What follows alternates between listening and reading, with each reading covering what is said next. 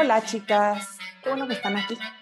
Esta es nuestra última clase. Como ya les había contado la vez pasada, tenemos unas invitadas y estoy muy emocionada. Entonces, ya les había platicado un poco, pero les vuelvo a decir, Susana, Susana Santoyo, Ceci Santillán y Pilar Morales Lara son quienes forman la productora de mapeos narrativos y accedieron muy amablemente a venir a visitarnos y a hacer un mapeo junto con nosotras. Lo que quiero hacer primero es muy, muy, muy brevemente decirles un poquito por qué las invité y luego dejarles la palabra a ellas. Y bueno, la idea es que nos, nos acompañen a hacer un mapeo, pero que ustedes también puedan preguntar o comentar o traer a colación cositas que hayamos visto del curso, o sea, perspectivas que hayamos visto en el curso o lo que quieran. Tengo aquí mi ventanita del chat porque ya sé que algunas de pronto entran a decir algo por ahí. Entonces yo estaré al, al pendiente. La productora de mapeos narrativos, como su nombre lo dice, producen mapeos, la actividad de mapear sobre narrativa. ¿no? Entonces, se enfocan más hacia la espacialidad. Ahora, ahora ellas les contarán un poco más. ¿Por qué quise invitarlas específicamente al final de, del curso? Porque egoístamente, desde el punto de vista de que este curso lo, estoy dando y vimos a tales autoras, hicimos tales cosas, creo que escucharlas les puede ayudar mucho a entender, o sea, tenemos una teoría, ahí está, nuestra teoría feminista, pero luego, ¿qué pasa cuando yo tomo el texto literario? O sea, ¿qué hago con el análisis y qué pasa con esas perspectivas y cómo se junta todo y desde dónde? Entonces, creo que escucharlas va a ser muy bonito para ustedes porque les va a servir para hacer esas conexiones. Entonces, es la parte más egoísta, ¿no? De, de la invitación. Pero a la otra, la verdad es que yo llevo tiempo siguiendo a la productora y creo que es un, una vía de acercamiento al texto literario que a ustedes les puede abrir otras perspectivas. Entonces quería que las conocieran así, quería que ustedes conocieran a la productora, que ese fuera como el cierre del curso, que es como más bonito que un cierre así de, bueno, me entregan sus trabajos y ya nos vamos. Y que además, más adelante, si quieren bueno, hacer este, no necesariamente dedicarse solo a eso, pero hacer este tipo de lectura, entender cómo, cómo la literatura construye, estructura la espacialidad y además, en este caso, lo estamos viendo desde el feminismo, pero qué sé yo, hay tantos otros lugares donde pueden ver un texto que tengan esta experiencia y que tengan como el, recurso, ¿no? De, ah, existe la productora y nos dieron este texto y tal. Y que entonces sea un cierre como más digo, es una sesión de Zoom y es, venimos de toda esta teoría y estamos en letras modernas y las tengo que evaluar y todo eso, pero que sea un poco más abierto, ¿no? Que no nada más sea así como, bueno, entregaron, las evalúo y ya. Entonces, esa es un poquito la, la idea. La traía yo entre cejas desde hacía unas poquitas semanas y no les pude confirmar hasta ahora, por, es mi culpa, ¿eh? Porque yo propuse la invitación muy con muy poquito tiempo de anticipación, pero gracias Susana, Ceci y Pilar porque sí aceptaron y están aquí hoy. Y entonces si quieren, lo que voy a hacer es darles la palabra a ellas. Yo aquí estoy para cualquier cosa. Y bueno, aprovechen que está aquí la productora de mapeos narrativos, ¿no? Yo sé que muchas de ustedes son tímidas, pero está por aquí escrito y todo, o sea, pueden escribir por el chat y todo. Anímense si quieren preguntar, comentar algo, lo que fuere, ¿sale? Entonces les dejo la, la palabra, chicas. Bienvenidas y gracias por estar acá.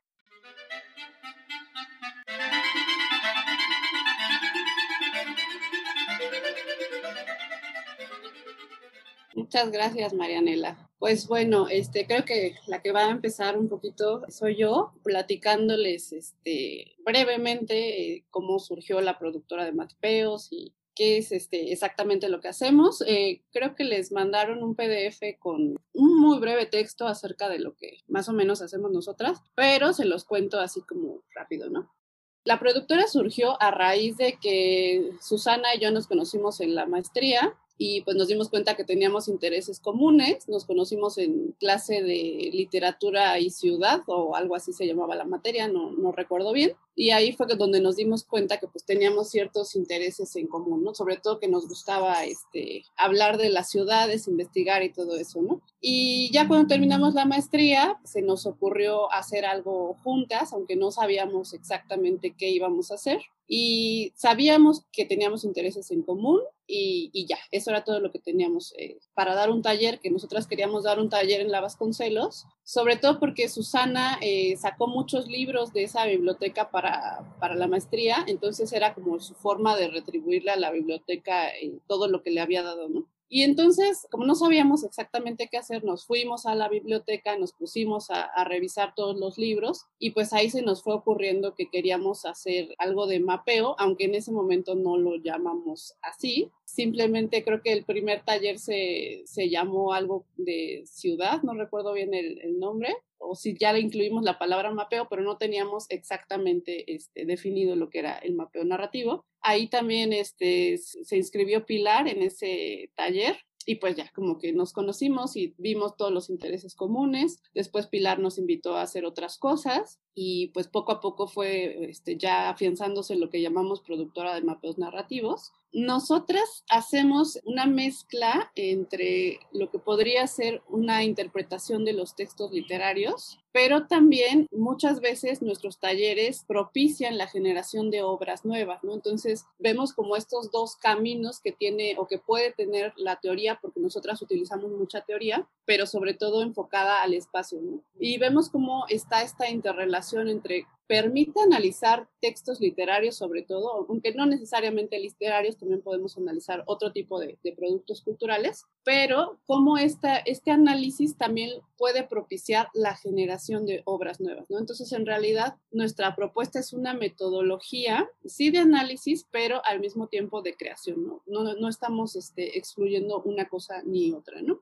Entonces, pues ya nos hemos dedicado a, dar varios talleres, hemos dado talleres en, la UACM, en el taller de la trampa, hemos dado algunas ponencias también en, otras universidades, en la misma UNAM, etcétera, etcétera. Entonces, bueno, a grandes rasgos, digamos que eso es la productora de mapeos narrativos. Y concretamente lo que nosotros llamamos mapeo narrativo, pues es como tratar de ubicar ciertas acciones humanas que se pueden este, ver en el espacio y hay como un trayecto a seguir, ¿no? Eso es, eso es lo que principalmente ubicamos como el mapeo, ¿no? A eso le llamamos mapeo. Cuando hablamos de textos literarios, pues nosotras simplemente nos ponemos a pensar en que primero que nos estén hablando de espacios, ¿no? Y que esos espacios los podamos recorrer nosotros con la lectura. Entonces, a grandes rasgos, eso sería este, hacer un mapeo narrativo. Pero bueno, le dejo este, la palabra a alguna de mis compañeras para que sigan con esto.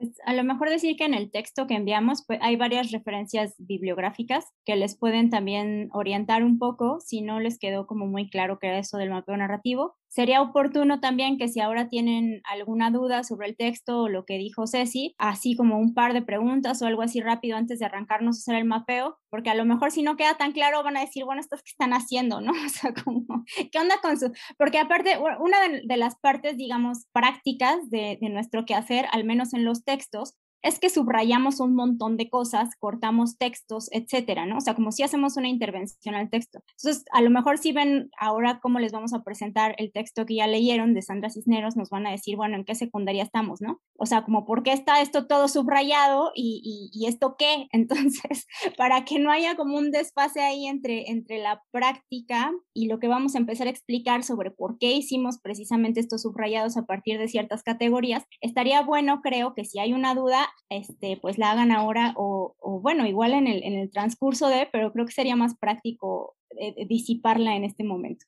Y bueno, yo quiero agregar una cosa antes. La verdad es que nos gusta mucho escuchar siempre a las personas con las que estamos trabajando, ya sean talleristas, alumnos o, como sea que, que, se denominen, pero sí es muy importante para nosotros como esa reciprocidad, ¿no? Tampoco comentaba Marianela, Marianela que de pronto son un poco tímidas, este, pues a mí me gustaría que se sintieran en, en toda la confianza de poder preguntar y aportar todo lo que ustedes quieran, porque no estamos aquí para juzgar a nadie, sino más bien, eh, híjole, la, la, interrelación con otras personas nos ayuda un montón. Entonces, sí estamos así como ávidas de escucharles y, y, pues ahora sí que siéntanse en toda la confianza, tengan toda esa confianza para, para expresar lo que se les ocurra. Y ya, eso es todo lo que quería agregar. ¿Alguna pregunta, chicas? Ay, Samantha hizo ahí algo, pero no sé qué hizo. Sí, bueno. Ariana. Ariana, Ariana levantó la, pues adelante. Eh, Ariana. Adelante.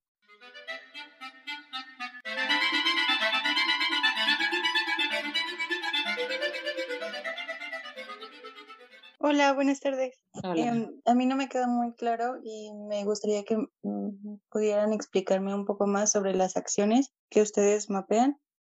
Sí, como, como lo dijo Susana antes de, de, que invitáramos a esta serie de preguntas o a este diálogo, a iniciar este diálogo, básicamente el mapeo puede pensarse como una intervención al texto. La cuestión es que desde la premisa teórica y también la premisa del análisis literario debe quedar muy claro que lo que hacemos es teorizar y analizar a partir de la noción de espacio, ya sean textos literarios o textos que vengan de otras disciplinas este, artísticas. El mapeo indica moverse por un espacio y ese mismo espacio puede ser el texto. Entonces, cuando ustedes vean lo que les vamos a presentar, que es la fotocopia subrayada, para decirlo pronto, lo que estamos haciendo es marcar gráficamente nuestros movimientos sobre el espacio del texto. Y esos movimientos sobre el espacio del texto están dirigidos por una búsqueda en relación con la espacialidad presente en el texto literario en este caso. E identificamos varios elementos que sirven como marcadores, como indicadores de dirección, etcétera, que nos van a dar la idea de cómo fue construido ese texto, pero también de cómo darle un sentido a ese texto después de recorrerlo. La idea es que al final de ese recorrido, otras personas puedan seguir esos mismos pasos y llegar a conclusiones similares o a conclusiones distintas descubriendo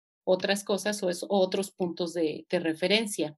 No sé si me expliqué, eh, si quedó más o menos claro. Yo creo que cuando lo mostremos podemos abundar más sobre esto. Este, Ariana, no sé si, si quedó claro o alguien más tiene otra, otra pregunta. Eh, oye, a lo mejor yo quisiera, tal vez las chicas han leído el texto de eh, Luz Aurora Pimentel, porque creo que es lo que más se lee en la facultad, sobre mm, el espacio en la ficción. Creo que la diferencia sería, Luz Aurora tiene una idea, o sea, como se basa en la ilusión de realidad para el análisis del espacio. Eh, como que el siguiente nivel, eh, hay como dos, dos siguientes niveles, diría yo. Uno que tiene que ver con la iconización y con el nombrar ciertas cosas. Entonces, a partir de ella, de eso ella habla de la descripción de los objetos, etcétera, etcétera, que nos va a llevar a esta ilusión de realidad. Pero lo que nunca, o sea, como que el siguiente paso que Luz Aurora no da es precisamente el del recorrido. No hay una, una noción de movilidad en este texto de Luz Aurora y esto es lo que nosotras, digamos, añadimos o quisiéramos dialogar con estas otras teorías sobre el espacio en la narrativa, al menos en lo que se refiere al análisis de textos literarios, porque cuando vamos a la creación, pues ya se dinamiza muchísimo más esto. Entonces espero que también con esta otra referencia, como comparativa, digamos, quede un poquito más claro como cuál es la, la cosa añadida y por qué Pilar también está refiriéndose al desplazamiento.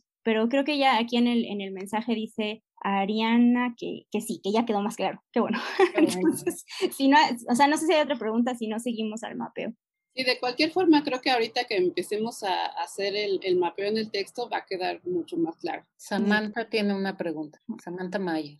Hola, este, sobre esto del recorrido, em, tenía la pregunta de si tenían como, pues bueno, yo supongo que sí, porque dicen que más bien están proponiendo una metodología, pero como sobre dónde se inicia el recorrido y dónde termina el recorrido, o algo así, como cómo se define eso, y supongo que también eso se conectará con estas nuevas creaciones, ¿no? Que dicen ustedes que surgen, que supongo que desde dónde se define el punto de recorrido es desde donde pues se, analiza el texto, pero sí, como que tengo mucha curiosidad sobre eso, cómo definen el punto de recorrido y si realmente, bueno, ese mapeo supongo que también es parte de retratar ese recorrido, pero no sé, me interesó mucho como eso, gracias. Sí, Samantha, pues yo creo que empezamos, bueno, o sea, podemos ya eh, proyectar el, el recorrido para que vean de qué estamos hablando.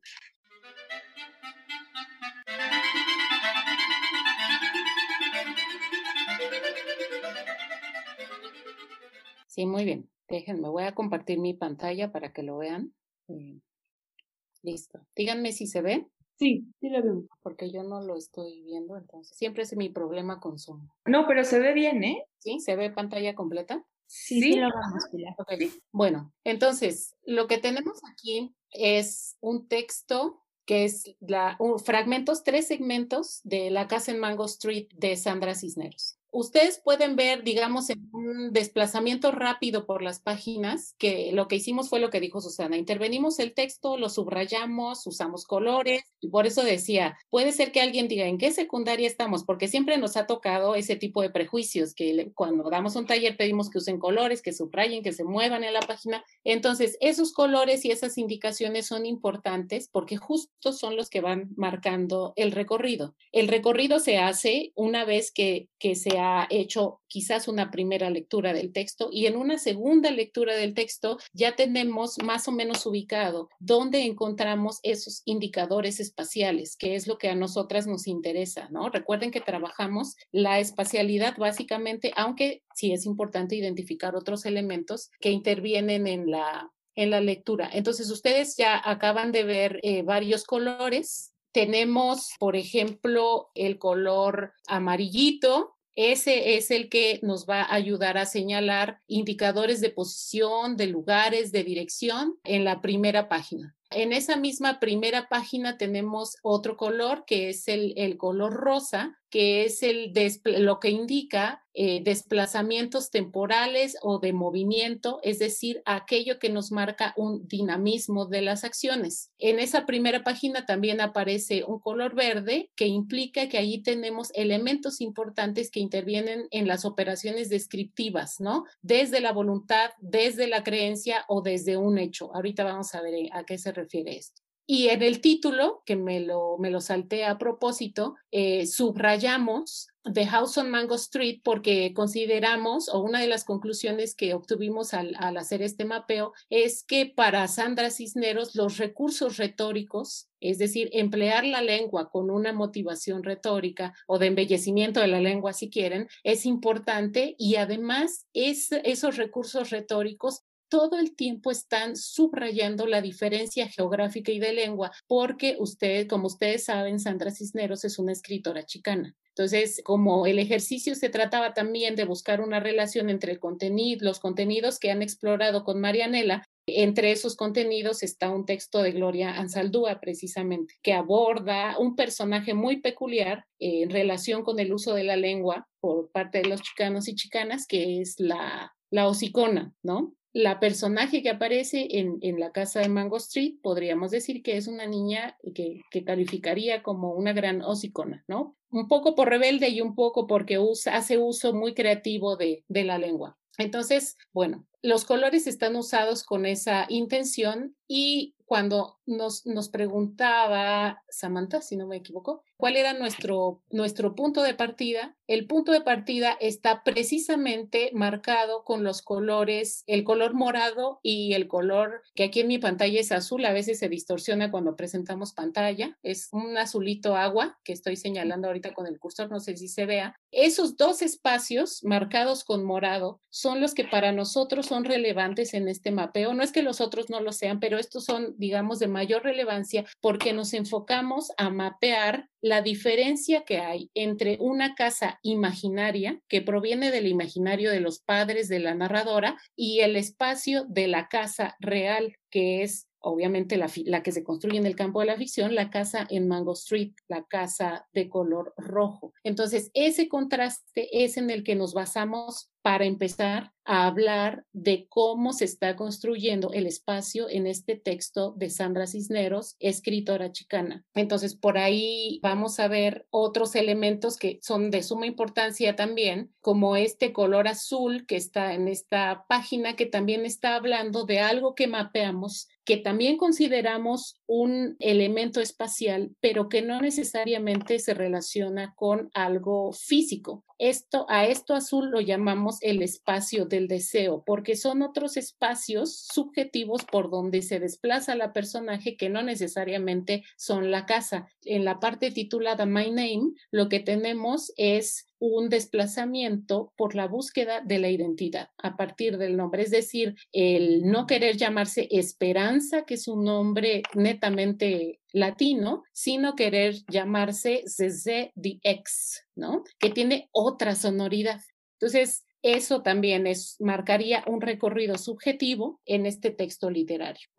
Y si ven, ya cuando, cuando vamos al tercer segmento, que es el segmento titulado Chanclas, vemos la conjunción de esos, estas tres, digamos, eh, toda esta paleta de colores que ya habíamos visto, está el morado, está el amarillo, está el rosa y está el azul. En ese tercer segmento tenemos dinamismo porque la personaje literalmente baila en la escena, pero hay toda una primera parte donde la personaje está inmóvil, que también es uno de los tópicos que ustedes ya visitaron con Virginia Woolf, la mujer estática, inmóvil que está junto a la ventana. Aquí también tenemos a una, a una niña que está estática, que no quiere bailar, tiene ahí alguna reticencia por sus zapatos, porque no son todos los lucidores que ella quisiera, y en algún momento toma la decisión de sí moverse a partir de que ella acepta una mentira. Y entonces ese movimiento, ese dinamismo, de la personaje cierra en el espacio del deseo. ¿Se dan cuenta? Entonces, de pasar de la inmovilidad o desplazarse de la inmovilidad a la movilidad, un cuerpo todo dinámico que está bailando, que está gozando, que está riendo, este cierra simbólicamente en el espacio del deseo, sintiéndose observada o sintiéndose deseada eh, por ese muchacho, ¿no? Y también avalada o, o validada por la mirada de la madre. Entonces, eh, en este recorrido rápido, creo que, podemos eh, ver cómo estamos interviniendo el texto, cómo es importante tomar los lápices de colores o simplemente subrayar, anotar en los márgenes de los textos aunque haya puristas que digan que los textos no se subrayan, no se marcan, no se anotan en los márgenes, nosotras estamos convencidas que como método pedagógico es importantísimo marcar los textos, porque marca precisamente nuestros recorridos de lectura. Y no solo ahorita, sino que también, incluso en nuestros propios libros, podríamos hacer un recorrido o un mapeo histórico de cómo estábamos leyendo en una época y cómo estamos leyendo en otra época o en una época de madurez, y eso, si es que eso existe y si en algún momento se alcanza, ¿no? Entonces, digamos que esto es lo que nosotras consideramos eh, visualmente o gráficamente hacer un mapeo. No sé si Ceci y Susana quieran señalar algo y yo me quedo aquí con la pantalla y me dicen cómo me voy moviendo. O no sé si hasta aquí vamos respondiendo a la pregunta que surgió de cómo marcamos los puntos de partida o las direcciones para los desplazamientos, ¿no? Sí, ahí en el chat dice Samantha que sí y Fernanda Adelante, Fernanda.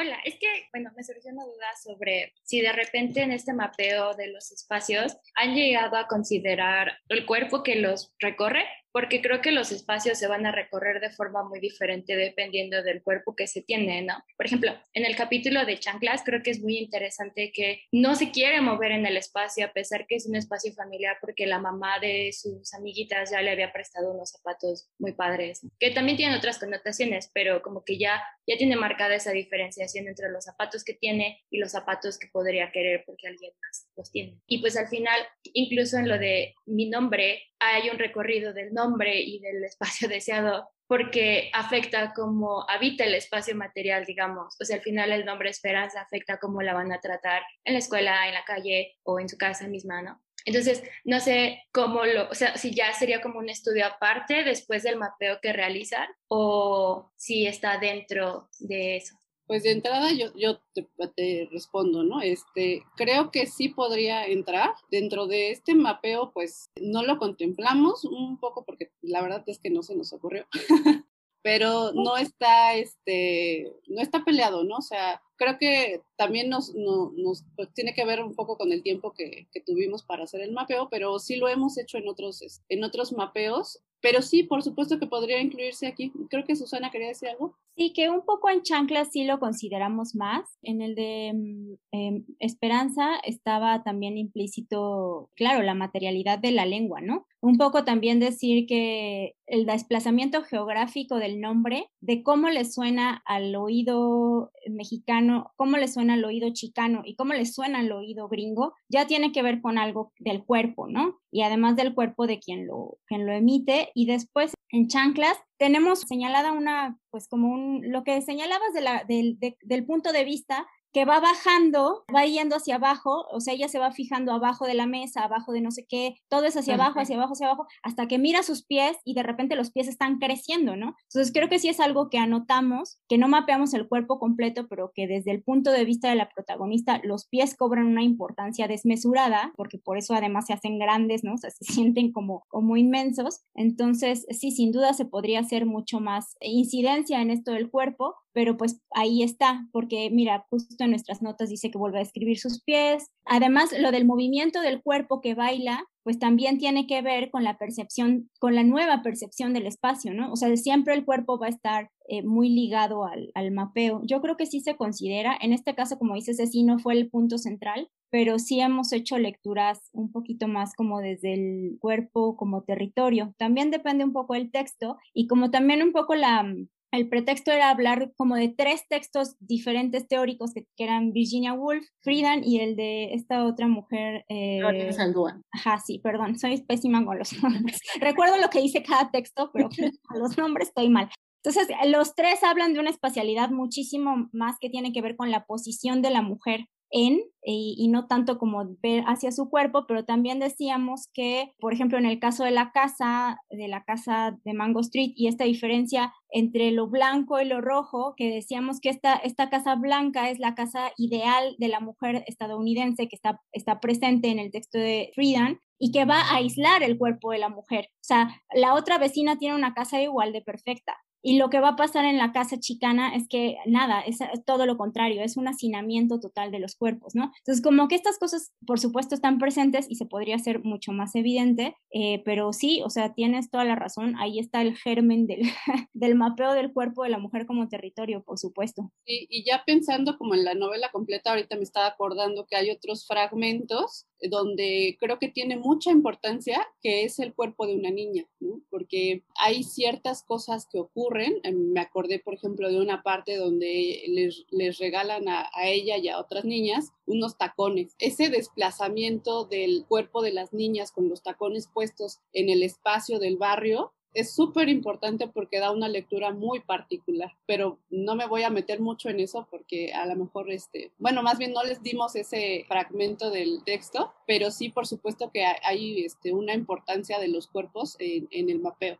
Sí, definitivamente, ¿no? Y además también ya lo vieron ustedes cuando leyeron a Virginia Woolf. Ella pone el ejemplo clarísimo de qué implica este, habitar un cuerpo femenino y querer desplazarse y, y, que todo el tiempo le estén impidiendo moverse hacia los lugares a los que solo está autorizado que ingresen los varones. Eso por un lado. Por otro lado, recalcar la inmovilidad de la mujer junto a la ventana, eso, eso también es importante y este y en otro y en otro capítulo de Virginia Woolf en, en el cuarto propio se refiere a la imposibilidad de que una supuesta hermana de, William Shakespeare hubiera incluso podido salir de la casa y acceder al espacio de las tablas teatrales, ¿no? Históricamente sí puede mapearse cómo los cuerpos femeninos se pueden mover de manera, más bien se mueven o se movían de manera distinta a como lo hacían los cuerpos masculinos, ¿no? La narrativa mexicana del siglo XX escrita por mujeres, yo creo que eso se puede ver también muy claro en la narrativa de Inés Arredondo, en la narrativa de Rosario Castellanos, tenemos cuerpos femeninos que apenas están comenzando a mostrar un dinamismo, ¿no? Tenemos cuerpos horizontales que no disfrutan el sexo. Eh, en el caso de, de, Rosario Castellanos, tenemos cuerpos que se desplazan de estar en el interior a estar al exterior y, las, y la luz las deslumbra solo con cruzar el quicio de la puerta. Entonces, sí, el que sea un cuerpo femenino el que se desplaza es muy importante, ¿no? Y, como dicen eh, Susana y Ceci, en este caso nos importaba que en el, en el mapeo se viera cómo podemos relacionar cosas que ustedes ya leyeron, específicamente tres textos críticos, y que también vieran cómo hay un recorrido espacial por algo sumamente importante para la cultura latina, que es la casa, ¿no? Y por añadidura, la familia, y cómo las mujeres están imbricadas y se están moviendo en esos espacios, eh, sobre todo aquellos que se consideran netamente femeninos, ¿no? Los interiores de las casas. Entonces, no sé si haya algo, algo más o volvemos acá al, al mapeo. No, ya, muchas gracias. No, ¿de Fernanda? Gracias a ti por la pregunta.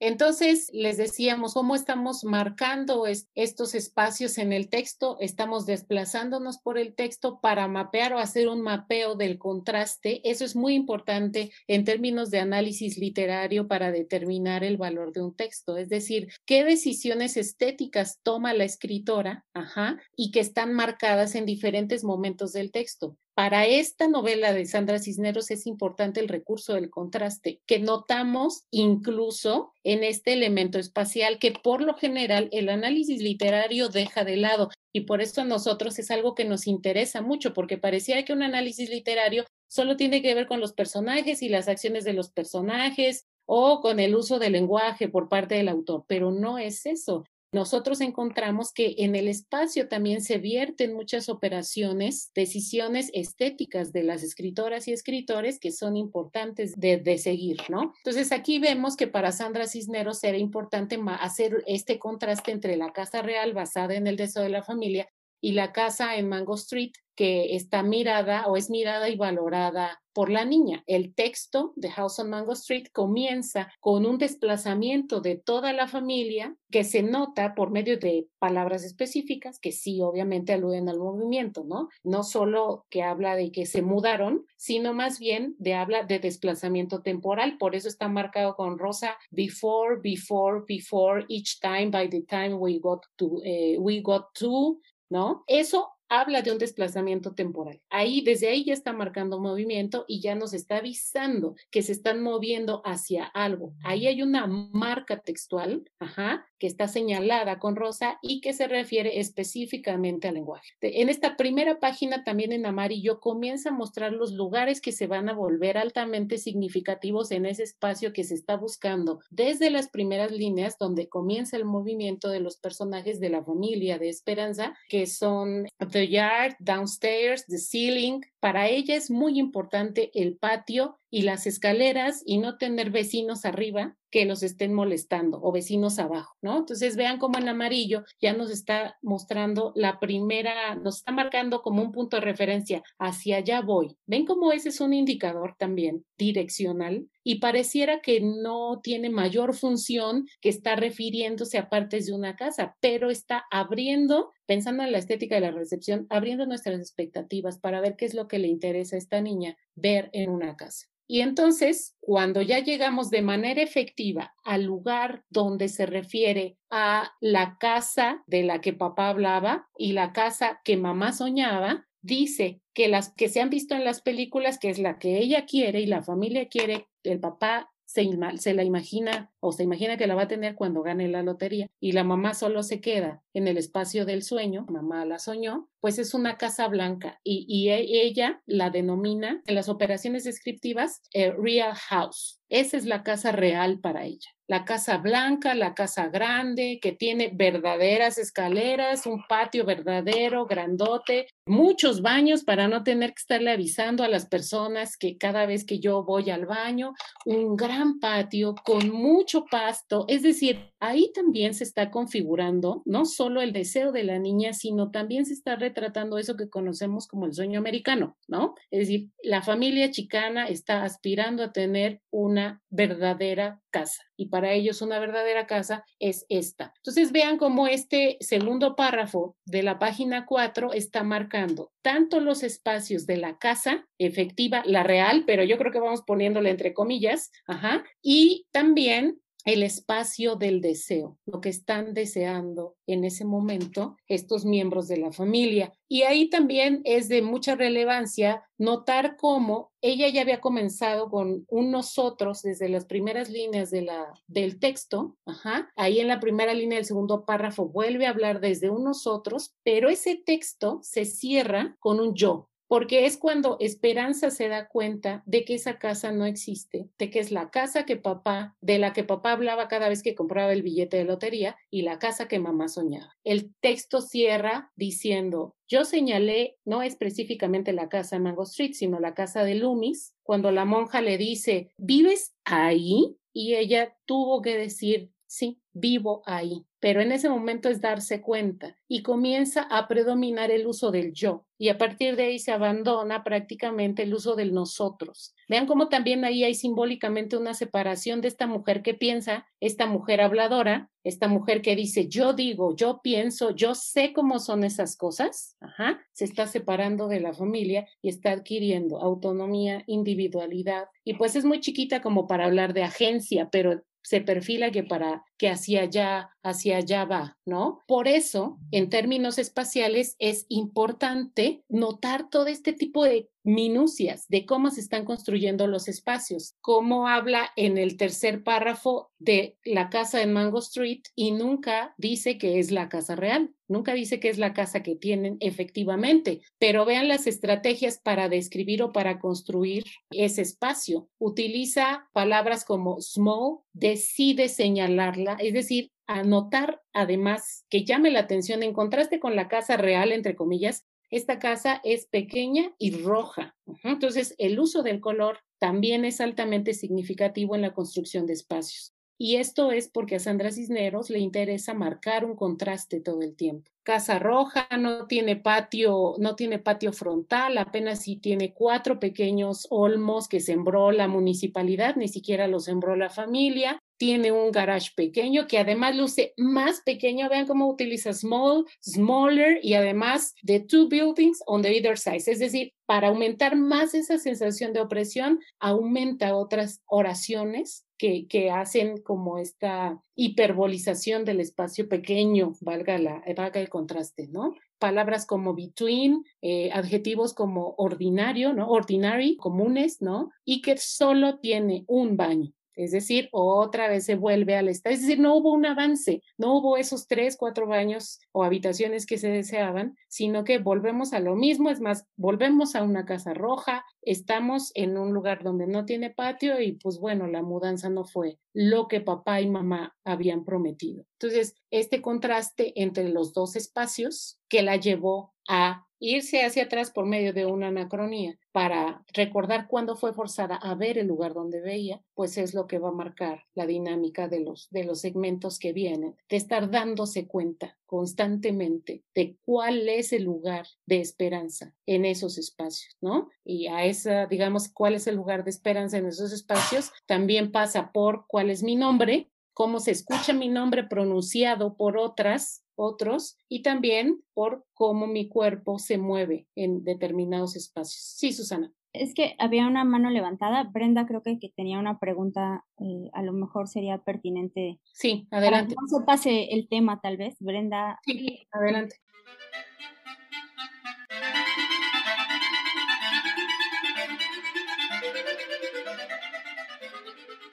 Buenas tardes. Pues era justo mi pregunta sobre los espacios que antes denominaron subjetivos, creación de espacios subjetivos, pero creo que se fue respondiendo conforme fue avanzando la explicación. Mi pregunta era como, ¿qué, qué problemáticas, bueno, eran dos, más bien, ¿qué problemáticas se enfrentaban al determinar o a mapear estos espacios objetivos, porque pues sabemos que en el análisis literario tratar con cosas subjetivas y no sé si le estoy entendiendo bien, pero en esta idea del contraste con ideas o espacios reales, con espacios objetivos, ¿qué problemáticas se encuentran al mapear estas dos cosas a través del contraste? Y la otra sería cuál es como la función de los espacios subjetivos dentro del mapeo de espacios, como en general.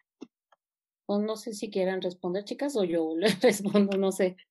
Específicamente en este de Sandra Cisneros, creo que no, no hay mayor problema en distinguir la presencia de espacios subjetivos y espacios objetivos, porque estamos hablando de una casa con sus escaleras, con su patio trasero, con el garage, con las habitaciones y con los cuartos de baño. Es decir, es muy sencillo identificarlo. Ahora, algo que nosotros hemos estado identificando en textos escritos por mujeres es que a partir de que existen cuerpos inmóviles, surge una, en una primera lectura, una intuición de que, a ver, espérame, ¿por qué hay un cuerpo inmóvil? pero la, da la sensación de que hay mucho movimiento. Y entonces eso es lo que nos hizo notar que existen espacios no físicos o no diagramables, como los llama Luz Aurora Pimentel, que también son relevantes para ver cómo se están moviendo los personajes, no necesariamente en, espacios físicos.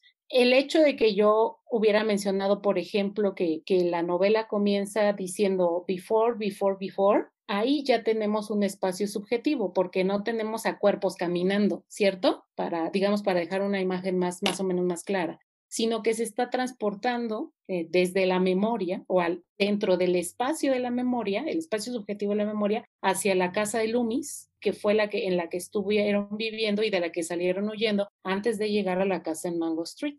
Entonces, ¿cuál es la dificultad? Quizás el tener mucho cuidado en identificar esos marcadores textuales que nos dicen que efectivamente se está transportando por medio de la memoria a esos otros espacios. Y por eso fue importante aquí marcar eso de before, before, before. Si no tenemos el cuidado de marcarlos, podría alguien decirnos, está sobreinterpretando o malinterpretando el texto. Pero si lo tienes subrayado y con rojo, pues no hay manera de que te digan eso no existe en el texto, ¿cierto? Entonces, nos pasaba también con, con, en otros mapeos con Rosario Castellanos, que tiene un personaje que no se mueve ni un milímetro prácticamente, pero todo el tiempo está moviéndose en su espacio de la memoria, en el espacio intelectual, en el espacio de la imaginación, mientras cocina un pedazo de carne que además se le quema porque no se mueve. Entonces, si vamos detectando cuándo se refiere a la memoria, cuándo se refiere al deseo y lo marcamos ahí en el texto, tenemos todos los argumentos para decir, ven cómo sí se está moviendo, lo que pasa es que no se está, no está caminando. Entonces el dinamismo se entiende a partir de una elaboración en un plano de lo subjetivo. No sé si las chicas quieren agregar algo más. Sí, lo que pasa es que también tenemos la tendencia como a entender el espacio en cuestión física, ¿no? O sea, las descripciones físicas de los espacios que hay, pero sí, efectivamente, como dice Pilar, lo que nos hemos dado cuenta con los diferentes análisis es que existen otros espacios que se crean a partir de la imaginación o de la reelaboración de la memoria y eso también es mapeable, ¿no? Sobre todo porque nos, nos da este, mucha luz para interpretar los textos en cuanto, por ejemplo, en este, ¿no? Eh, eh, el espacio del deseo, ¿no? Lo que, lo que nos dice de los personajes. En este caso creo que es muy importante porque es una, es una niña, es una niña chicana que nos está hablando de lo que a ella le gustaría, que es este, lo vamos a ver un poquito más adelante, pero tiene que ver también con una relación que establecimos con el texto de Friedman y creo que leyeron también por ahí a, Angela Davis, Mujeres, Raza y Clase. Entonces ahí también tenemos un, un vínculo, pero no me quiero adelantar todavía, entonces me aguanto tantito. Sí, tal vez añadir que, o sea, en ese caso la, la pregunta sería, bueno, ¿y cuál de las tres casas es real? O sea, la ilusión de realidad en donde se cumple, ¿no? Porque las tres están atravesadas por la descripción de, la percepción de, la niña. La percepción de la niña puede ser tan imaginaria en la casa real, roja en la que vive, porque pues no, o sea, está atravesada por esa experiencia de incomodidad, de, decepción, etcétera, etcétera. Por eso es importante también lo que dice Pilar, de cuando ella se da cuenta y empieza a hablar en, en primera persona, porque estamos entendiendo, o sea, ahí es, es, mucho más evidente que esa ilusión de realidad, o sea, ese pacto no, o sea, no existe aquí, ese pacto no hay, así, olvídenlo. Entonces, ¿cuál es el espacio real que tendríamos que estar eh, describiendo o, o cazando ahí en la descripción? Pues en realidad podría ser cualquiera de los tres. Ahí donde está la fórmula de la, de la verosimilitud. Entonces, también eh, en ese sentido sirve mucho diferenciar estos espacios del deseo y estos espacios más subjetivos, porque aunque están construidos con, con las mismas herramientas narrativas y con las mismas herramientas gramaticales, al final nos están hablando de otras, de otras dimensiones del espacio,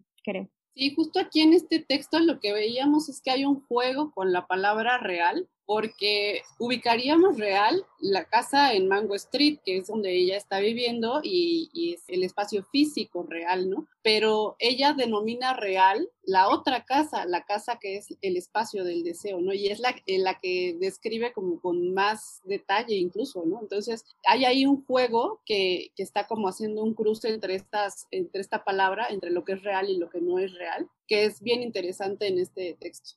Exacto. Y creo que ah. también en este es, es relevante que la niña recorre los espacios de la casa que no es real, ¿no? La que no tiene de manera efectiva. Entonces, ahí los conoce subrayando, o sea, cuál es lo, qué es lo real, de qué, de dónde pende lo verosímil, pues ya ustedes se van dando cuenta. Sí, Marianela. No, perdón, nada más, o sea, como apunte así didáctico, sé que no todas están allá, pero en curso del viernes estuvimos insistiendo sobre un cuentito de Carmen Martín Gaite, algunas de ustedes sí están allá, y es, es muy bonito, bueno, es fascinante ver cómo en, en el texto de Martín Gaite, acuérdense, bueno, se los cuento muy rápido a las que no están en aquel curso, hay una, una voz narrativa que un poco entra en la subjetividad de Andrea y un poco se sale. Andrea es nuestro personaje y Andrea es una muchacha que se fue de un pueblito de España a vivir a Madrid y de pronto dice, ah, llevo cinco años aquí, ¿qué ha pasado en esos cinco años? Y hace un recorrido, pero justo tiene este juego de que ella está en la cafetería todo el tiempo. O sea, ella está como, incluso como en una especie de cámara lenta de va a servir algo y se tarda 200 mil años porque está en la lela, ¿no? Y otra compañera le dice, oye, hey, hey, ¿no? Necesito esos cafés. Y en ese momento, lo que hace la voz narrativa es como abrir caminos, ¿no? Hipotéticos. O sea, podría haber contestado no sé qué, no sé qué, no sé qué, no sé qué, pero Andrea, ta, ta, ta, ta, ta, ta. Pero si estuviera no sé dónde, habría contestado tal, tal, tal, tal. Pero estando ahí, solo podía contestar ta, ta, ta, ta. Pero en realidad Andrea nunca contesta. O sea, todos son hipótesis de, de la voz narrativa, pero en esas hipótesis hay, hay un recorrido del pueblo a Madrid, dentro de Madrid cuando ella se sale a pasear de más chavita en una visita y en el tiempo, en su propio, ¿qué pasó antes? ¿Qué pasó antes? ¿Qué pasó antes? Entonces, por lo que preguntaba Brenda, ahí, si quieren les paso el cuento ahí al classroom de esta clase. Se puede hacer un contraste muy interesante entre cómo se construye esta subjetividad de esperanza y cómo se construye esa subjetividad de Andrea para que empiecen y justo en esa clase hicimos, no hicimos mapeo narrativo, pero hicimos este tipo de análisis de a ver, ¿dónde pone comas? ¿Dónde pone puntos? ¿Dónde pone raya de diálogos? ¿Por qué repite esto tres veces? ¿Por qué aquí son cuatro? ¿No? Y esas son las claves que, como, como lo que están haciendo las chicas para decir, ah, aquí está este nivel, aquí está este otro, ¿no? Entonces, para que vayan ahí haciendo vínculos, ¿no? Ah, bueno, y que me acordé, perdón, hice ahí el link porque Carmen Martín Gaite era muy fan del, de este, ay, ¿cómo se llama? Lugar común pictórico, o sea, lugar común en, en el buen sentido de lugar común, ¿no? Pictórico que es la mujer, ¿no? Recargada sin la ventana viendo hacia el horizonte, porque le parecía que ese era el, era el momento en que iba a decir ya a, la goma, ¿no? Ya, ya me voy. Entonces le, fascinaba esa figura, ¿no? O sea, lejos de verla como, como la mujer atrapada, así inmóvil, etcétera, decía, no, esa es la mujer que está a punto de, de salir. A, salir. Entonces, por ahí pueden hacer ejercicios muy, muy padres. Muy bien. Sí, hay, hay otra mano levantada. Sí, Fernanda.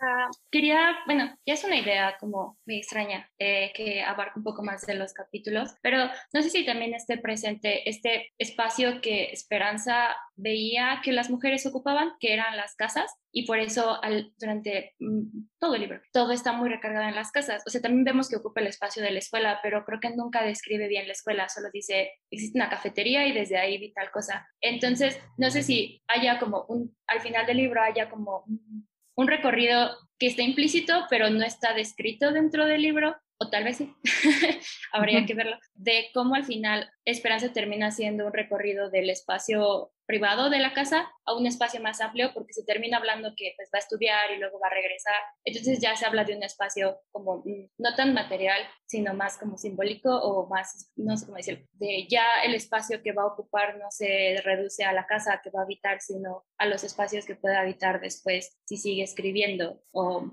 ahí no. Ya era eso, se me ocurrió todo. No, definitivamente. Tu lectura va súper bien y muy, muy anclada justo lo que estamos viendo y cómo nos interesa que quede claro que el espacio no es solamente físico o diagramable. Ahí definitivamente tenemos toda una espacialidad subjetiva o simbólica, como tú la llamaste, en la que se subraya la importancia de que los cuerpos se desplacen, es decir, que Esperanza salga, salga de la casa y vaya hacia otros lados, ¿no? Obviamente sí va a caminar por una calle, sí va a bajar unas escaleras o sí va a cruzar una puerta. Espacialmente sí hay indicadores ahí en la descripción, pero lo que importa más es ese salir, esa acción de salir hacia una posibilidad, algo que ya no se ve en la novela y que también está marcando una relación o un vínculo muy estrecho con la vida de la escritora Sandra Cisneros, ¿no? Pero todo el tiempo situado, la vida de la escritora Sandra Cisneros, que es una escritora chicana, porque esos desplazamientos también van a ser distintos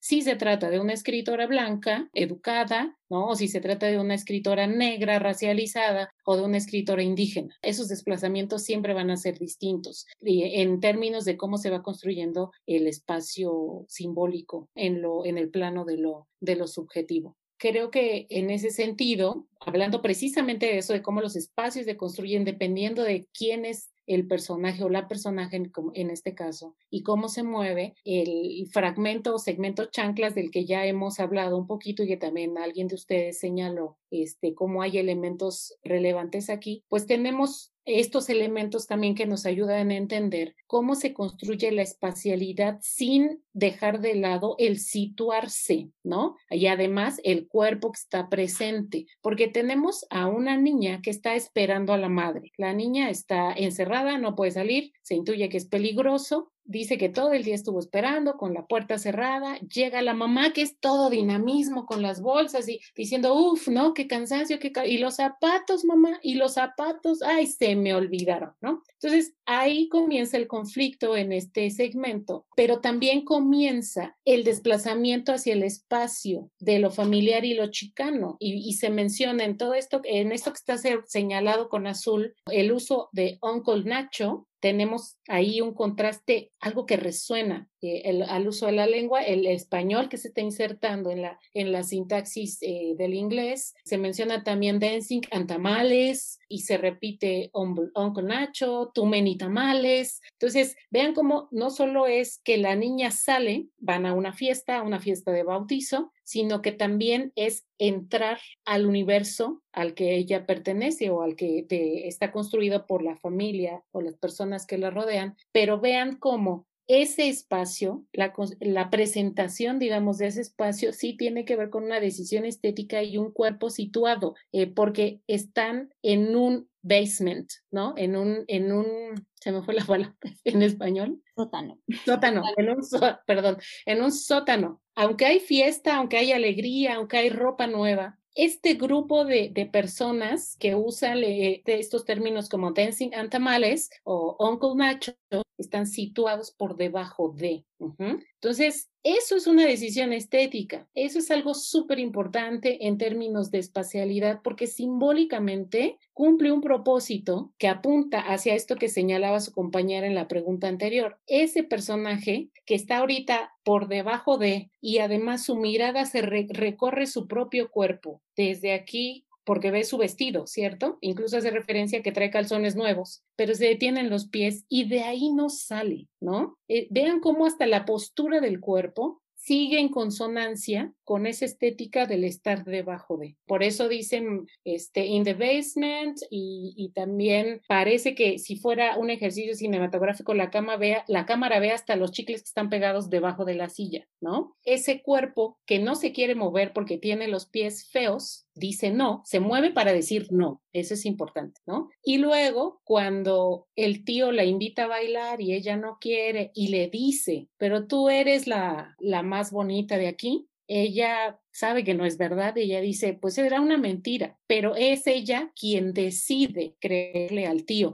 Y vean cómo aquí se conecta con lo que ya vimos antes, en la ruptura del us o del nosotros y comienza la relevancia del I, yo decidí, yo dije, yo asentí. Aquí ya tenemos una niña que otra vez decide creerle la mentira al tío y entonces comienza a moverse. Pero en ese movimiento sigue consciente de su situación. Brazos flacos, eh, piso de linóleo, ¿cierto? Y los zapatos cafés que lleva para la escuela y que están viejos siguen presentes, pero ella decidió moverse, decidió ser feliz, decidió bailar. Y esa toma de decisión de la niña hace que la hace consciente también de las miradas de aprobación de la madre, que en toda la novela es súper importante la mirada de aprobación de la madre, pero también de la mirada curiosa del muchacho que la mira, ¿no? porque Esperanza justo está en este momento de, de que ya va a la adolescencia, que comienza a medirse sus primeros zapatos, a mover las caderas, ¿no? En otros segmentos también ahí se va a ver cómo es un juego el aprender a mover las caderas, etcétera, ¿no?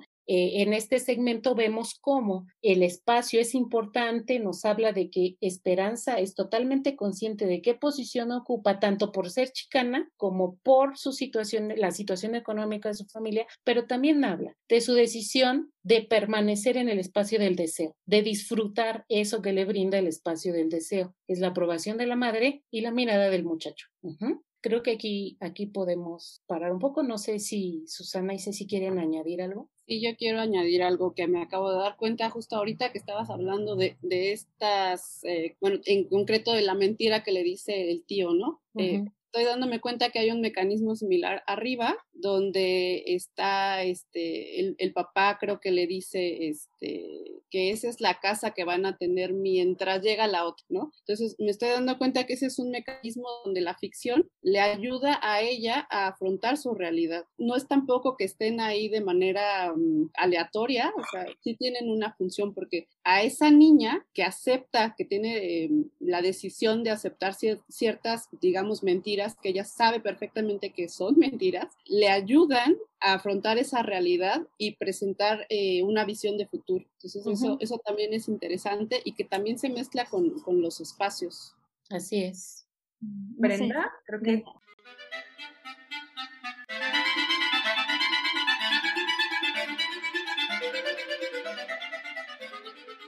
Sí. Volviendo otra vez con esto que me encantó y que estoy muy emocionada con descubrir eh, el espacio subjetivo.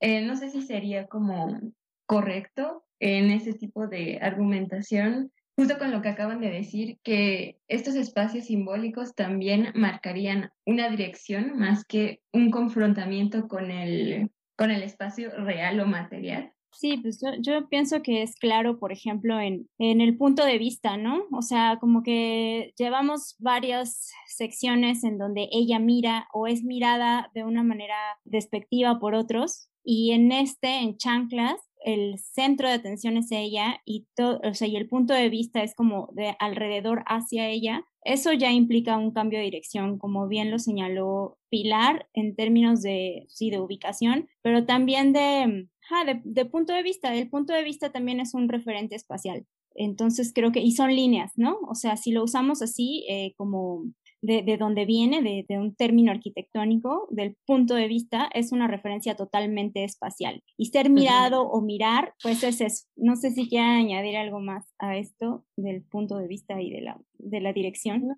Yo creo que sí queda claro. También, como decíamos, desde las primeras líneas está diciendo, antes, antes, antes era esto, ahora es esto y va hacia otra cosa. Entonces, sí, definitivamente hay una dirección tanto en lo espacial plenamente diagramable físico como en lo simbólico.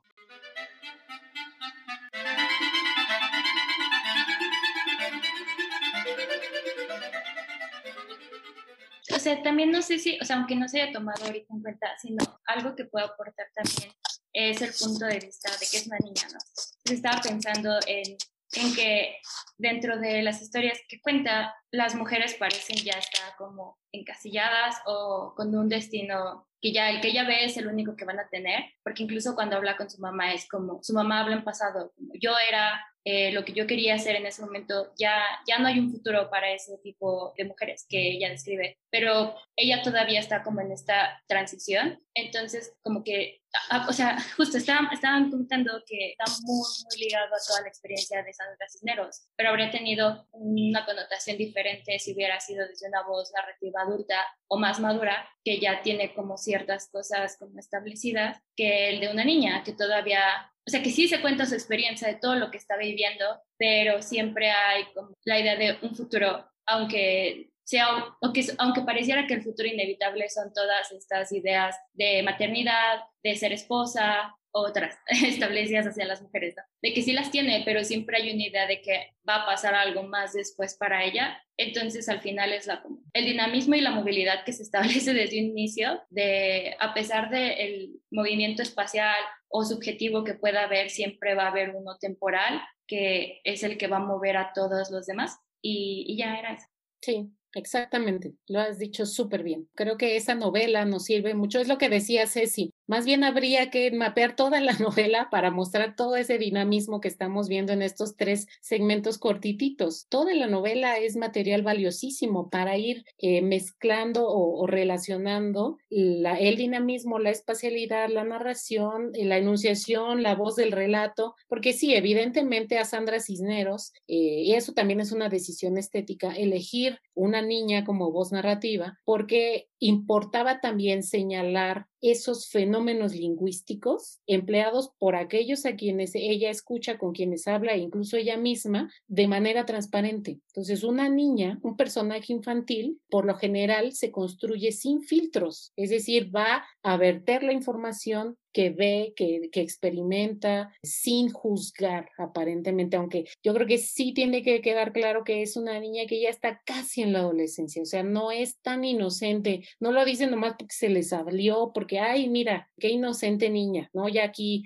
sacó el chisme de la mamá, no, ahí hay una intención insisto, hay que notar cómo cambia de unos otros a un yo constantemente, ¿no? La familia podrá decir esto, otros podrán decir esto, yo ya sé que eso no es verdad, yo ya sé cómo son las cosas. Entonces, si tiene que ver con decisiones estéticas, tiene que ver con construcción literaria, eh, y también en una, con una manera de dirigir el relato hacia un desenlace, insisto, situado y relacionado con, como tú lo dijiste, con, con la vía de Sandra Cisneros. Y yo creo que aquí podríamos aprovechar para dar ese, ese saltito, ¿no? Como ya vimos que tenemos elementos subrayados en el texto que sustentan una argumentación de que estos fenómenos existen en esa novela. Y ahora sí podríamos pasar a un espacio de la interpretación donde podamos relacionar con tópicos, temas, categorías que ya ustedes vieron durante el curso, ¿no? Y ahí yo creo que podríamos comenzar con el, con el tema de la casa, ¿no?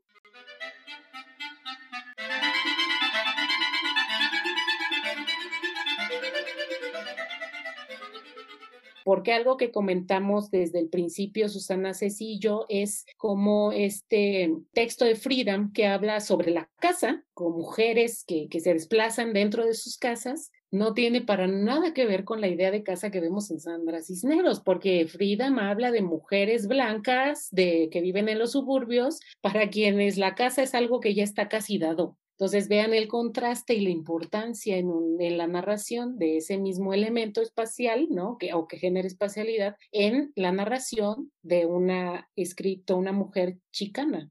Sé si por ahí tú tenías este, algo que decir. Voy a dejar de presentar el, la pantalla. Sí, yo por ejemplo pensaba en cómo este, pues sobre todo esta, esta idea de la casa es sí un vínculo con lo que también leyeron de Virginia Woolf, la importancia de tener un, cuarto propio. Eh, incluso Sandra Cisneros después tiene un, libro donde explica un poco las ficciones de sus, de sus textos y se llama precisamente Una casa propia, ¿no? Pero lo que vemos en Sandra Cisneros es muy distinto a lo que vemos en, Friedman, ¿no? O sea, como decía Pilar, las mujeres de Friedman son las mujeres eh, de clase alta, las mujeres blancas, las mujeres burguesas, que ya tienen una casa y que prácticamente lo único que hacen es escoger, ¿no? Eh, y en este texto de Sandra Cisneros, pues lo que vemos es otra realidad, que ahí es, es importante, por ejemplo, ligarlo con, con Angela Davis, con Mujeres, Raza y Clase, no sé qué parte hayan leído de ese texto, pero ahí ella hace un énfasis muy claro en cómo son las mujeres burguesas, las mujeres blancas, las que tradicionalmente están quejándose de ser relegadas al espacio doméstico, porque obviamente las mujeres negras, las mujeres que han sido esclavizadas, pues ellas no estaban en los espacios domésticos, ellas estaban en las plantaciones y trabajaban igual que los hombres, ¿no? Entonces a ellas les parecía como muy extraña esta realidad de la que estaban hablando las mujeres blancas que estaban este, luchando por sus derechos, porque no correspondía con lo que ellas habían vivido, ¿no? Dicen, a, mí de qué me están hablando, ¿no? Si yo he trabajado toda la vida, si he estado en las plantaciones, si a mí no me han abierto la puerta para que me suba a un, a un coche, ¿no?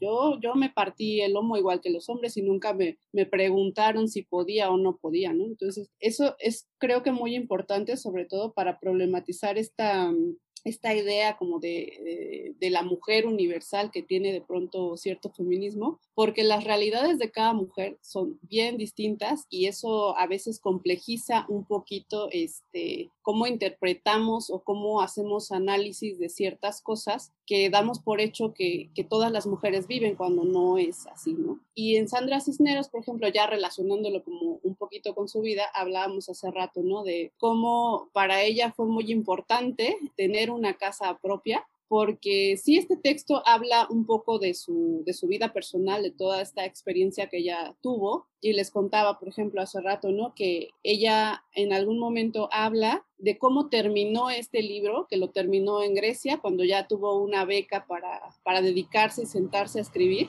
pero en realidad este fue un libro que le llevó años escribir, creo que alrededor de 10 años aproximadamente, por todos estos cambios de casa, por, por todas estas situaciones que pues, son complicadas en una determinada realidad de las mujeres. Y ya cuando ella tiene la beca para escribir, pues se va a Grecia y lo primero que hace es conseguirse una casa para sentarse a terminar esta, esta novela, ¿no? Entonces, todo eso es, es muy importante y nos da unas lecturas bien distintas, ¿no? Es, eso es lo que yo quería comentar. Y bueno, así para hacer también la referencia, acuérdense cómo platicábamos cuando leímos el texto de, Betty Friedan, que pobrecilla, en todo el curso ha sido como el... Y fíjense cómo no vio que pero bueno, ahí está su texto.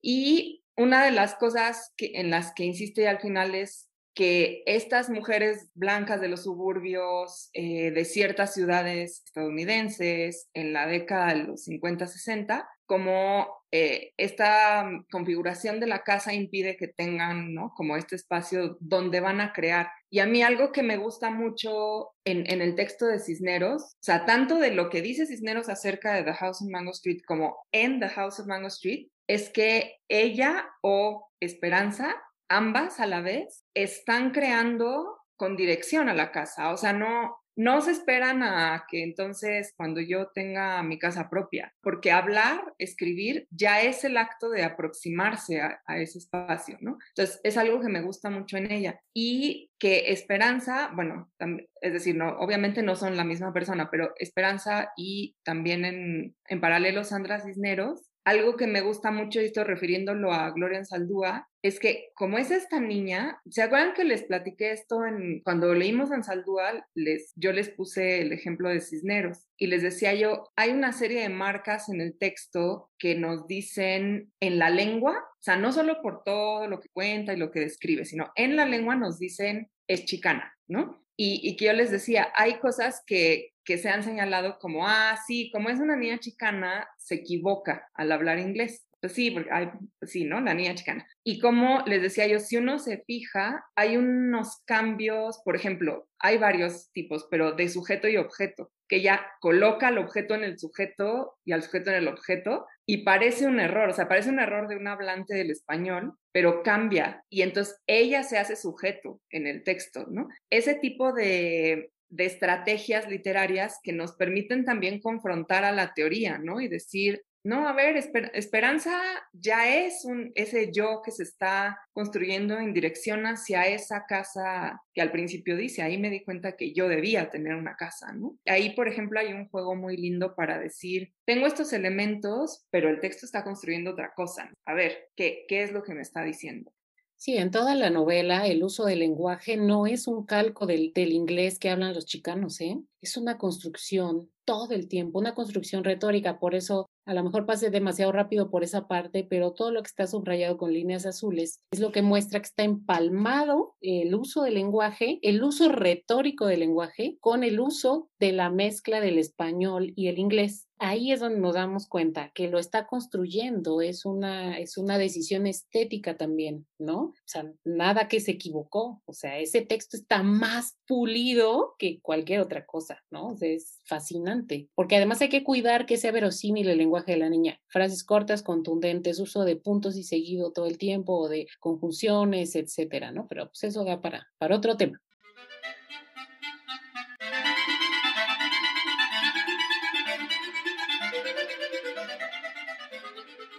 No sé, Susana, teníamos como otro parte que queríamos mostrar, pero no sé cómo vayamos de tiempo, yo me perdí ya. Eh, mm. justo para ver cómo la, potencialidad creativa del mapeo. Es decir, no solo sirve para analizar literariamente un texto, sino también para construir, como decía Ceci al principio, otros textos que no necesariamente son de análisis literario.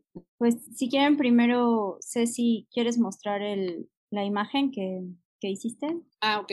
Bueno, les explico rápidamente. Este fue un dibujo que yo hice un poco como para aterrizar todas las ideas que tenía acerca del mapeo que estábamos haciendo. la imagen que está de fondo es un mapa de Chicago de alrededor de los 80, que es más o menos cuando se escribe la, la novela y también investigando eh, con respecto de cómo se, se, escribió el libro, pues ya eh, encontré por ahí la información de que está inspirado eh, no en una casa que realmente estaba en Mango Street, porque Mango Street es una, es una ficción, no existe, y pues la casa real en la que está inspirado esa, esa casa en Mango Street, pues estaba en el Humboldt Park, en una calle que se llamaba Campbell, no, no Mango Street. Sí hay una calle que se llama Mango, creo, pero no es, no es esa pero más o menos es la ubicación por aquí. Ella no nos dice la ubicación exacta, pero pues tampoco es tan, tan relevante, por esa razón tampoco está ubicada en, un, en una coordenada, digamos, específica, sino que más bien está dibujada la casa en Mango Street, que es la, la casa roja, y dentro de esta casa roja está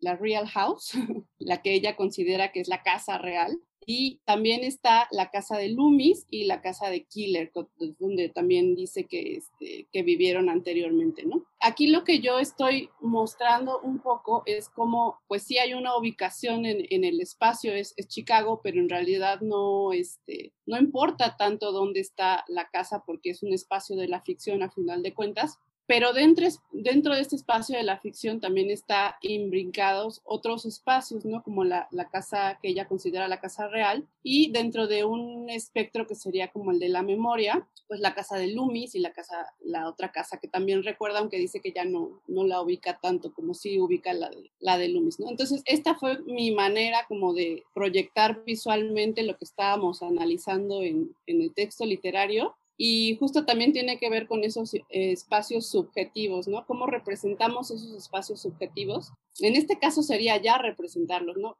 Representarlos, porque primero estábamos analizando esos espacios subjetivos, pero yo decía, ¿cómo, cómo les podemos hacer entender que hay ciertos espacios que se construyen de una manera diferente desde el, desde el imaginario, ¿no? Entonces esta fue la forma como a mí se me ocurrió de que podríamos eh, presentar esos espacios que en realidad están como amalgamados, ¿no? Porque eh, no podemos separarlos unos de otros. Y bueno, pues ese, ese era el ejemplo que queríamos presentar. Eh, no sé si seguimos con el otro, con el de... ¿Cuál seguía? Ah, el, de, las jornadas, ajá. Eh, bueno, nos invitaron a las primeras jornadas sobre Georges Perec y nosotras hicimos un mapeo comparativo, digamos, entre Madame Bovary de Gustave Flaubert y Les Choses eh, de, de Georges Perec. Y eh, al final del mapeo teníamos un texto híbrido, entonces les queremos mostrar, también era, o sea, fragmentamos los textos porque eran como las partes que nos importaban de la habitación nupcial de ambas novelas y, este, y después hicimos este, este texto híbrido que presentamos también al final de nuestro...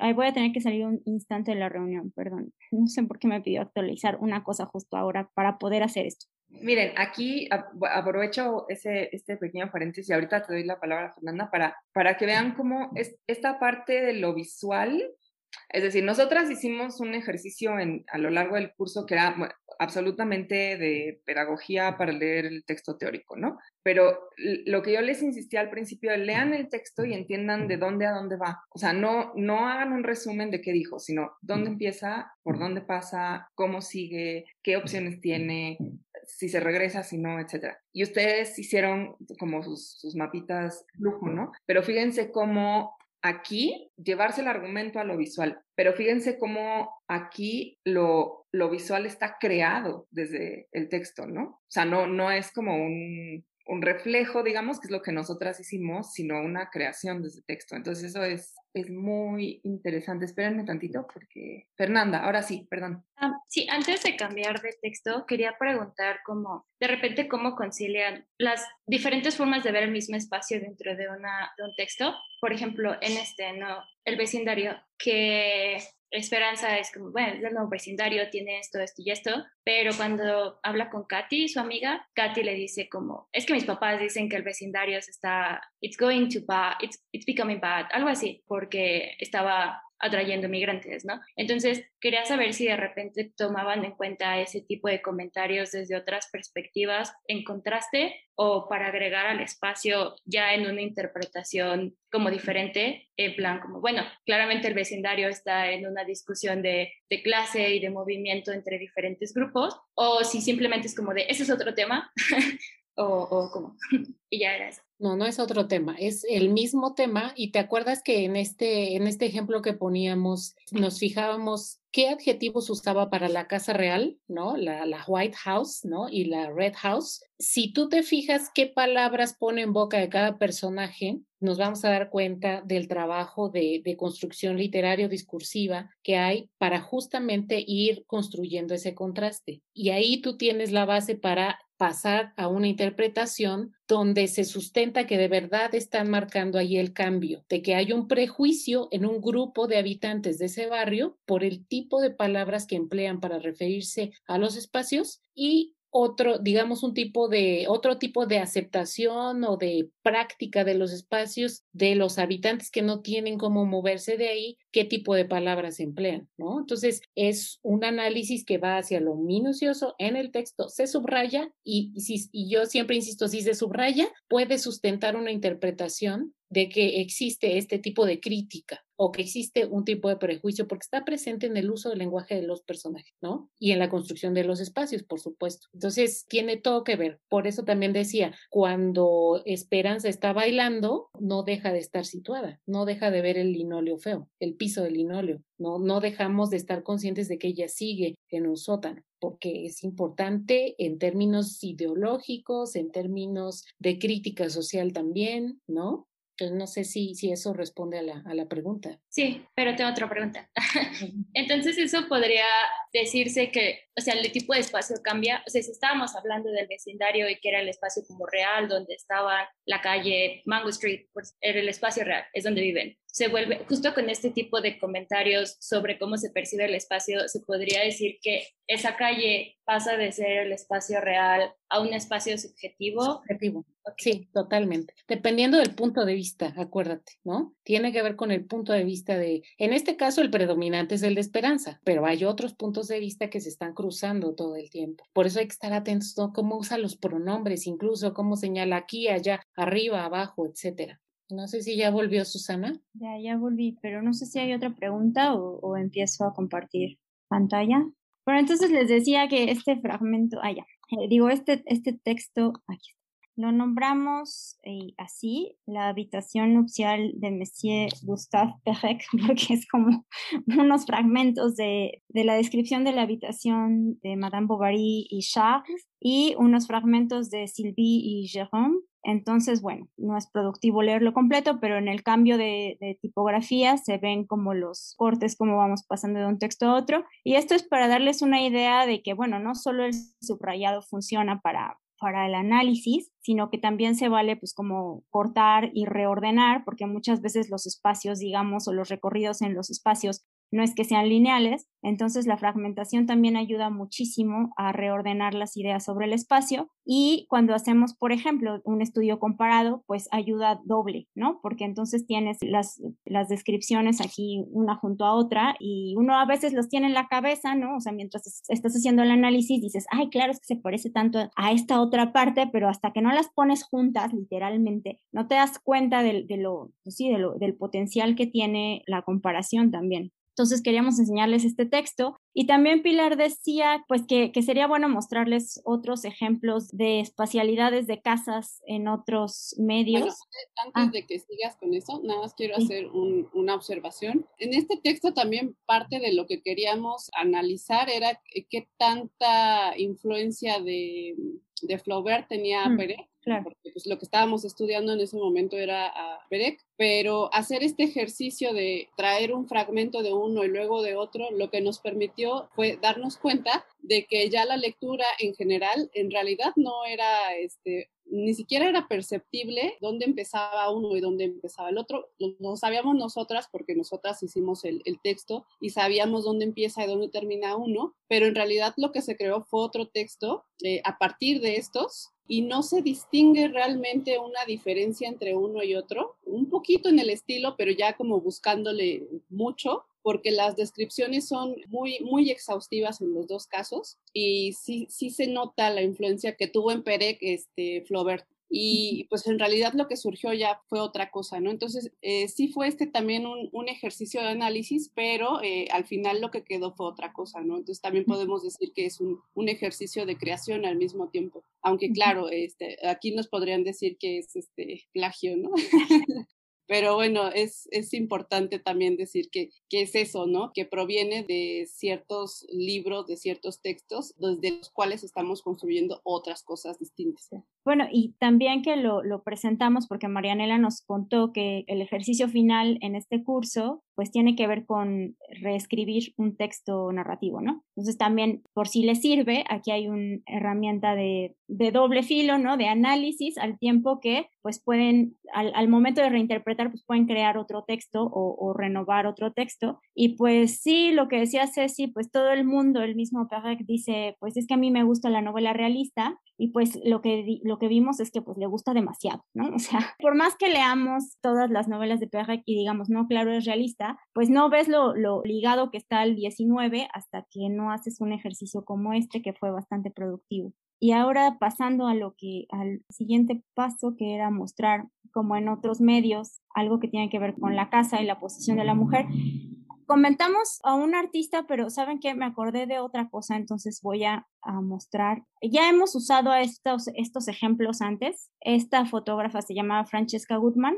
y ella, pues durante muchos años trabajó en casas, en casas vacías. Una de las fotos más emblemáticas de su trabajo es esta, en donde pues ella se funde con el espacio y a lo largo de su trabajo en casas ha sido muy importante también la ventana y el espejo entonces también nos, pues nos refiere a esta situación de la mujer junto, miren, esta, de la mujer junto a la ventana, ¿no? O sea, como de cuál es el espacio, ay, creo que abrí el, de cuál es el espacio de la mujer que representa como todo esto, como la abuela de esperanza, que también se quedó, o sea, que ya no le quedó de otra más que pues estar ahí, junto a la, junto a la ventana viendo hacia afuera. Y eh, otra cosa es como, eh, como esta mujer, este cuerpo femenino se va fundiendo en esta casa, en esta casa pues como derruida, como en esta, ¿no? Que es como bastante fantasmagórico. Entonces, pues para que vean que también hay, y que es como, estos, estas obras son como de los 60, 70, entonces, este, que es más o menos la época del texto de, de Friedan. Entonces, como está también en, en, la época hablándose muchísimo del, del, del cuerpo y de, del, pues, del fracaso de la casa.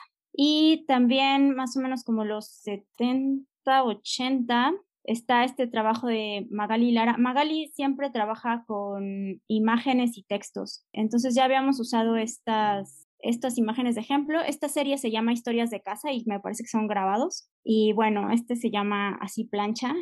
Tenemos estas planchas aquí y tiene otras, eh, generalmente usa objetos de la casa y como que los descoloca visualmente y le y pone como algún texto. Hay, hay varias. En la página de Magali, si les interesa, pues pueden ver, ver todo esto. Se llama Historias de Casa, ah, del 83, ¿no? Entonces también, o sea, como que las mujeres han estado reflexionando décadas y décadas eh, sobre su lugar en, en la casa.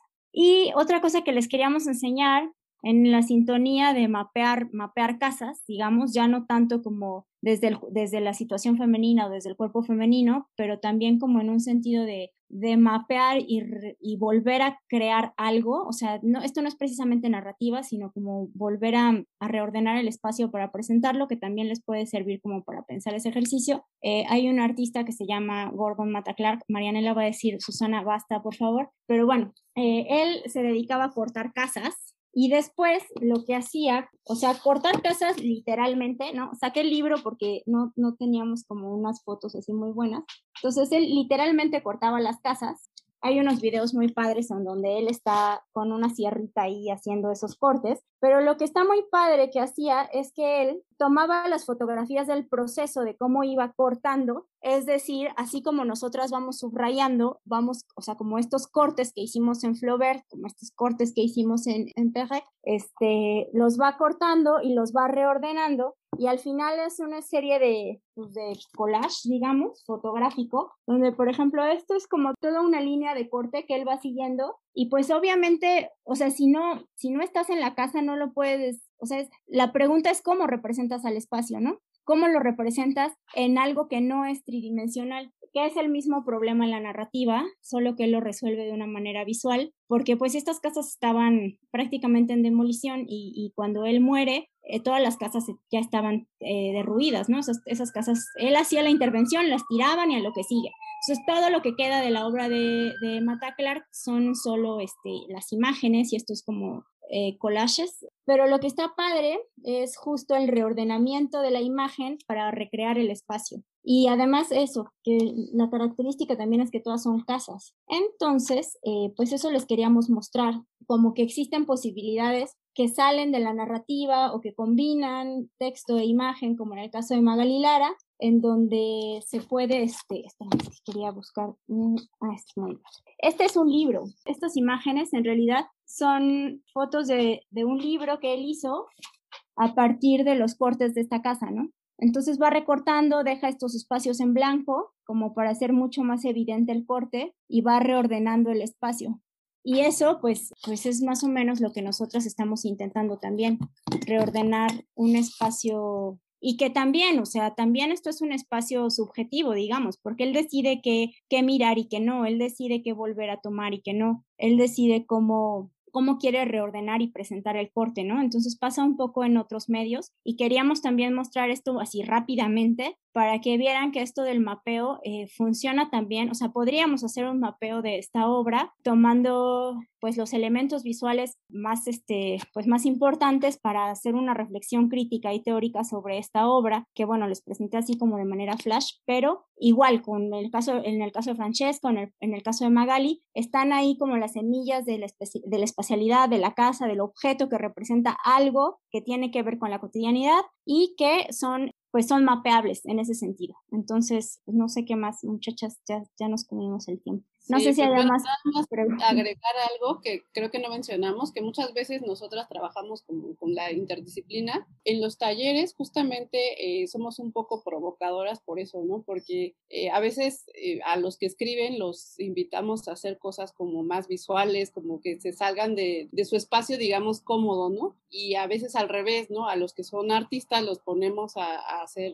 escritura y a jugar un poco como con todos los, todas las posibilidades que existen para hacer diferentes tipos de mapeos, porque no, no nada más este, es, un análisis o es un, escrito o cualquier cosa, sino que puede, puede ampliarse esa posibilidad, ¿no? Entonces, también por eso queríamos mostrarles otras maneras en las que nosotros estamos ubicando ciertos mapeos, para también un poquito como para darles ideas acerca de, de sus trabajos finales, que bueno, pues ahí están y, nos dará mucho gusto que nos comparta ya después Marianela los resultados.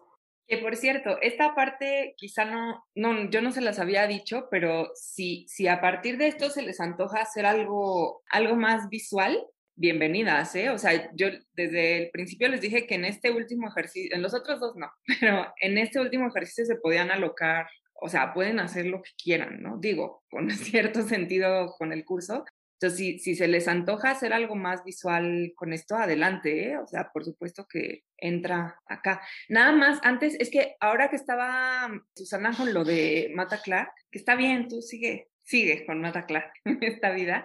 Acuérdense cómo, eh, o sea, transponiendo esta idea a, la cuestión de la lengua, acuérdense cómo en, en Rivera Cusicanqui leímos esta, esta estrategia, que era una metodología, ¿no? Que era, la palabra desarrollo no existe en quechua. Entonces, ¿cómo lo entiendo? Lo traduzco. Y ya que lo traduzco y ya que me expliqué qué quiere decir eso, entonces vuelvo y entonces propongo, que es desarrollo. Y acuérdense que al final ella misma en este texto eh, que leímos utiliza estas ilustraciones de la crónica de Guamán Poma de Ayala, donde el tamaño no puede entenderse como normalmente lo entenderíamos, ¿no? Sino que dice, no, los, los personajes pequeños son pequeños porque son los más importantes, ¿no? Y, y cómo lo explica justo a partir de esa re, ¿cómo lo digo? De ese viaje de ida y vuelta entre ¿Qué es desarrollo? Lo traduzco, regreso, replanteo y entonces ya me, me, ubico en otra, en otra espacialidad. Fíjense cómo hay, hay unos ecos pues, metodológicos, ¿no? Que también son muy interesantes, que hay que tomarlos con cuidado porque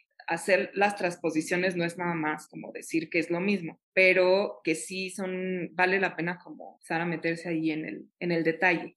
A, lo mejor pensando en, en Friedan y en, el suburbio, en los suburbios, Mata Clark tiene una pieza que es una cosa que pues no puedes ver porque lo que hicieron fue como pensar en estos espacios entre las casas que en realidad no le pertenecen a nadie. Entonces él como que mapeó esos espacios, ¿saben? Y habló de, de lo político del límite de lo político de, que, que es, eh, que es tener esta línea invisible entre la propiedad privada, que también tiene que ver pues, con el punto de vista, etcétera. En este momento no me acuerdo cómo se llama la pieza, pero eh, si a alguien le interesa, pues nos contactan y les digo bien, bien cómo se llama esa pieza, porque justo habla de, del límite, o sea, de una línea imaginaria que también estamos trabajando todo el tiempo en la narrativa. Hay un montón de líneas imaginarias que pues no, o sea, que no las, no las podemos ver, las narramos a partir de cosas que están pues como alrededor. Entonces creo que también ahí se podría hacer como un, un link. Sí, y ahí está Gloria en Saldúa también, ¿no? Cierto. Ándale, sí.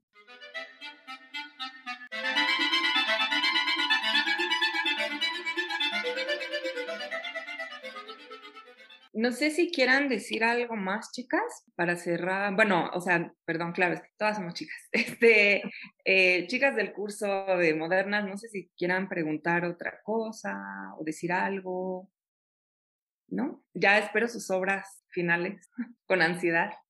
Bueno, si no quieren, si no quieren decir, veo, veo manitas y corazoncitos. Eh, si no quieren decir otra cosa, ustedes, chicas de la productora, pues gracias. Y que nos sigan en nuestras redes sociales.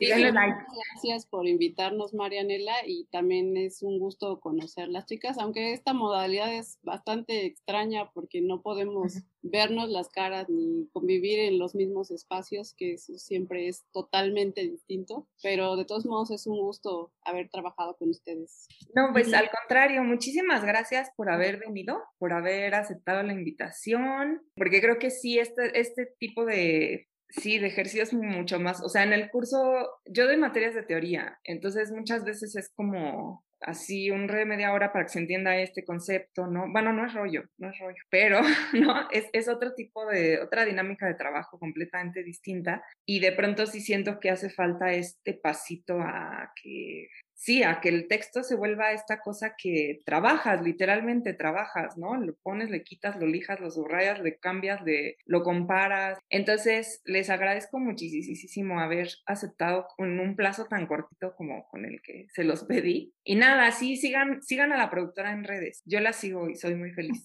Es objeto de mi felicidad. Así es que, pues eso, gracias Susana por todo, gracias Ceci y gracias Pilar nada más agradecer ahí los comentarios, porque en el chat ya varias se, se, se, animaron a escribir. No, gracias a ustedes, chicas, muchas gracias. Qué bueno que sí les, les parece interesante. Muchas gracias, Alejandra. Hay un comentario muy bonito de Alejandra. Alejandra, muchas gracias. Gracias a todas, porque parece que sí, sí se emocionaron. Eso nos da muchísimo gusto. Y gracias, Marianela, otra vez por invitar. No, de qué, muchísimo gusto. Eh, le dejamos aquí. Muchas gracias a todas, que tengan bonita tarde y seguimos en comunicación, así por todos estos canales. Gracias. Gracias. Gracias. Gracias, cuídense mucho. Hasta luego. Gracias. Muchas adiós.